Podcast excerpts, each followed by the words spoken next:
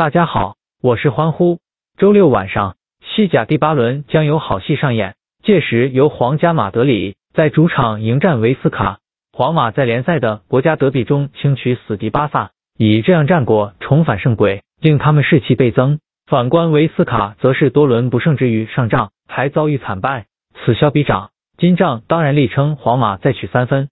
上季在联赛尾段反超巴萨，成为西甲冠军的皇马球队实力毋庸置疑，今季他们势必会捍卫自己的地位，卫冕绝对是球队在新赛季的唯一目标。而皇马赛季至今在少踢一轮的情况下，以四胜一和一负的战绩暂积十三分，与目前的领头羊。皇家社会只有一分之差，很明显，皇马对榜首位置虎视眈眈，球队的争胜欲望十分强烈。虽然球队在十月中下旬分别在联赛和欧冠不敌对手，遭遇各项赛事两连败，吞下连败的皇马甚至一度被外界推向风尖浪口，但很快他们用一场国家德比的胜绩证明自己，最终以三比一的比分令死敌巴萨连续三轮联赛不胜，而球队也是总算终止了连败颓势。眼下队伍状态逐渐回暖。要知道，皇马十分擅长主场作战。上季他们在自家门口未尝败绩之余，还斩获了十五胜四和的骄人战绩，胜率接近八成。而期间球队核心本泽马则是贡献了十三球，已经超过了他上赛季总入球数的一半之多。他主场的发挥十分出色。金战亦看好本泽马能为球队建功。